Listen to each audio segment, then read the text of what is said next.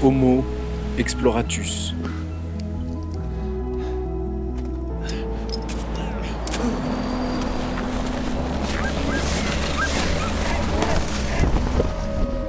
Le mini-podcast qui va à la rencontre des femmes et des hommes qui explorent notre planète et qui, au travers de leurs aventures, nous livrent un regard sur le monde et leurs solutions pour notre plus grand combat à tous, le réchauffement climatique et ses conséquences sur le vivant. Grégoire est un travailleur de l'ombre qui depuis peu découvre la lumière des médias, qui lui va si bien d'ailleurs. Discret et précis, il s'est spécialisé avec son agence dans la communication du milieu de l'aventure et de l'exploration. Il parle des autres depuis 7 ans. Et nous aujourd'hui, nous avions envie de l'entendre lui, car c'est un type profondément aventurier dans son être qui s'est lancé le défi de participer en solo à la Mini Transat dans quelques mois.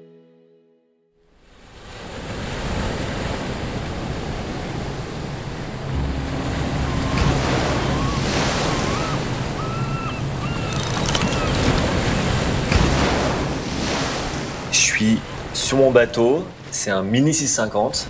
Ça fait quasiment deux jours que je navigue et j'arrive sur cette zone qui est au large de la France continentale. Donc on est au, bout de la Bretagne, au niveau de la pointe, près de l'île de Ouessant.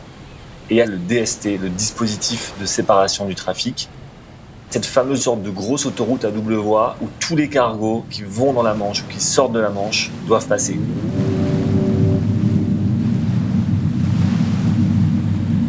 Je suis sur ma petite coque de noix, fatigué, c'est quasiment la nuit, à peu près 25 nœuds de vent, la mer est formée, il y a du creux, le bateau il tape. Je suis dans une position qu'on appelle près du vent, au près. C'est pas du tout agréable. Et là, je suis en train de vivre ma première rencontre avec un cargo.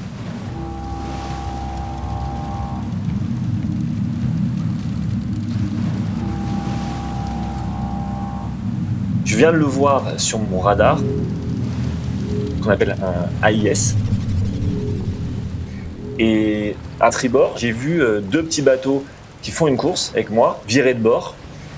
Donc je savais qu'il allait arriver. J'ai regardé sous ma voile. Il vient de sortir de la brume. Et je l'ai vu apparaître.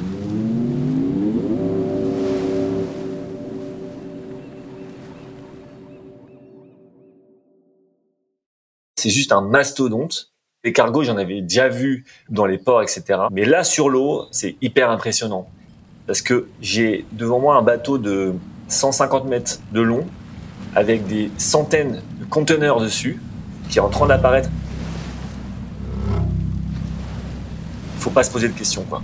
C'est virement de bord tout de suite, parce que ce qu'on nous a dit avant de partir, c'est que c'est eux la priorité. Ils nous voient sur leur radar, bien sûr, mais la mer, elle est formée, la petite voile et le petit bateau que nous sommes, les gars là-haut, dans le bateau, ils nous voient pas.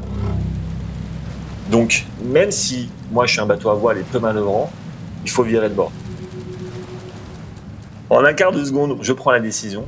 Le temps de lever la tête, en quelques instants, le bateau vient de traverser la baie. Il va à une vitesse incroyable. C'est-à-dire que moi, je fais genre du 5-6 nœuds et lui, il est plutôt à 20-24 nœuds de vitesse. Je me rends compte à quel point c'est une énorme bête et sa présence là, elle m'indique juste que c'est le début d'un moment assez critique, ce fameux dispositif de séparation du trafic. Et je vais en retrouver plein comme ça sur ma route.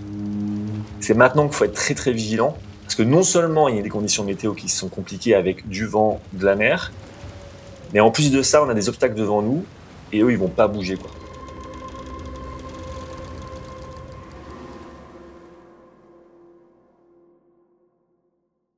Cette course, elle s'appelle la SAS en baie de Morlaix. C'est une course qui se fait en trois étapes. C'est la première course de ma vie au large, en solitaire, sur ce bateau qui est un Mini 650, le Mini 887. Alors pourquoi je fais cette course? C'est parce que c'est une course qui va me permettre de me qualifier à la Mini Transat. C'est mon objectif. Il y a un long chemin de croix à parcourir pour avoir l'autorisation d'y participer. Et cette SAS en baie de Morlaix, ces 1000 nautiques que je suis en train d'accumuler vont me permettre à terme de prendre le départ de cette transat qui aura lieu quasiment dans un an.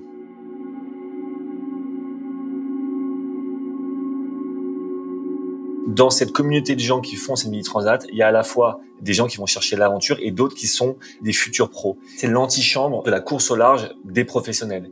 Mais ce qui est surtout génial, c'est que les bateaux sont relativement accessibles. On peut en acheter et les revendre au même prix. Et donc finalement, avec un budget quand même limité pour le défi que c'est, on peut y participer.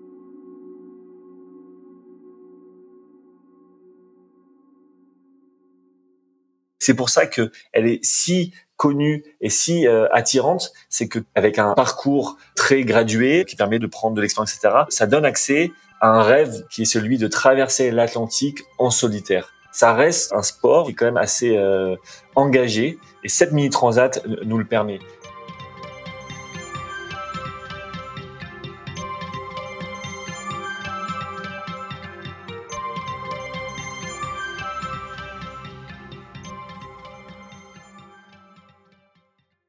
La course au large, euh, ça m'a toujours euh, fasciné, mais lorsque j'ai commencé réellement à me poser la question si j'y allais ou pas sur cette mini transat, j'ai vraiment eu peur parce que je me suis dit mais je jamais monté sur un mini 650, jamais navigué sur un mini 650, je savais même pas si j'allais aimer ça avant d'en acheter un.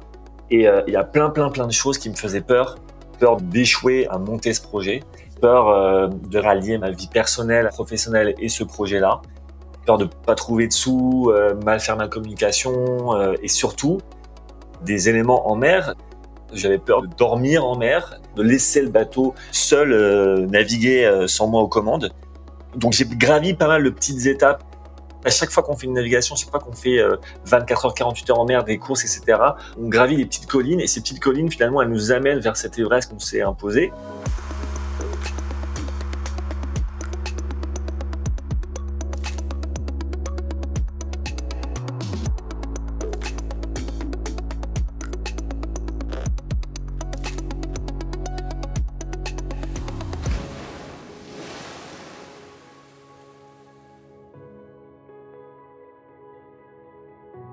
Qu'il est vrai, c'est qu'à chaque fois que je suis en mer, je me dis mais pourquoi je suis là? Parce que on est dans une situation où on est seul, dans la nuit, dans le froid, quand tous les copains et les copines sont en train de faire la fête, et on fait des choses où on se fait mal. Et je me dis à chaque course, mais pourquoi ai-je décidé de faire ce projet? Et en fait, quand on arrive à la fin, au port, on a une sorte de satisfaction de se dire mais je m'étais lancé ce défi et je viens de l'accomplir. Là, je retrouve les humains, euh, l'autre, il y a une sorte de grand plaisir à remettre le pied à terre et de se dire mais en fait j'ai réussi à accomplir euh, ce défi que je me suis lancé.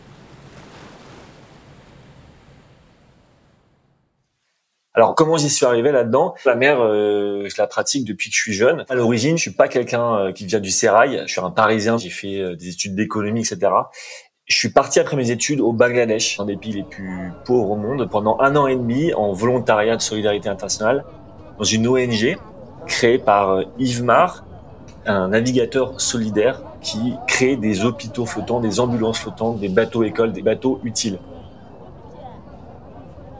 Cette ONG est cofondée par aussi un architecte naval de renommée mondiale, Mark Van Petegem, qui dessine tous les trimarans, les IMOCA qui font les tours du monde en course.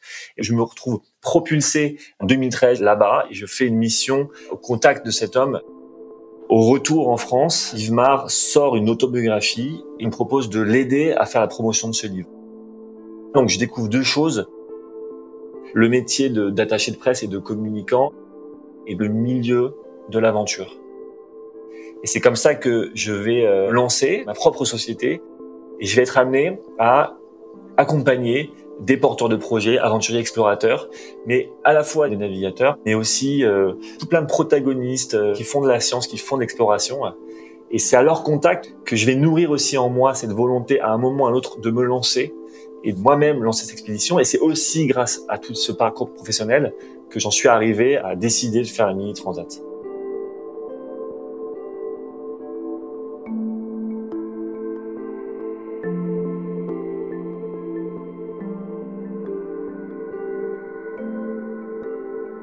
Et au-delà de la navigation, il y a un truc pour moi qui est important, c'est tout ce chemin que je suis en train d'accomplir.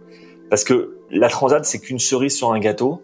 Ok, on va aller au bout. Ce qui est intéressant aussi, c'est ce qui se passe maintenant, à savoir toutes les personnes que j'ai rencontrées, toutes les compétences que j'ai acquises, les choses que j'ai apprises sur moi, les rencontres et ce cheminement. En me retournant quand je vais partir, je vais me rendre compte que j'ai énormément avancé C'est aussi ça que je suis allé chercher, ce fait de se mettre un peu en danger d'un point de vue personnel, de réapprendre et de se remettre à poil et à plat dans un domaine qu'on connaît pas.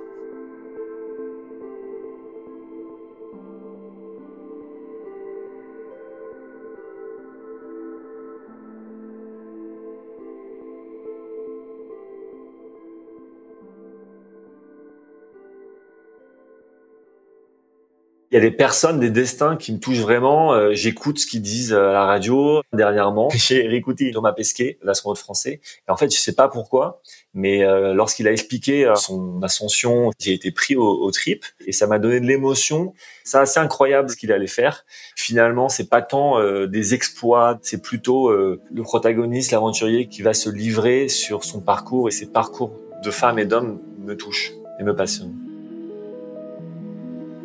Je m'appelle Grégoire Chéron. Je suis un mini skipper explorateur et je suis très fier d'être ambassadeur Explora Project pour que nos actions et nos explorations aient un impact positif sur l'homme et l'environnement.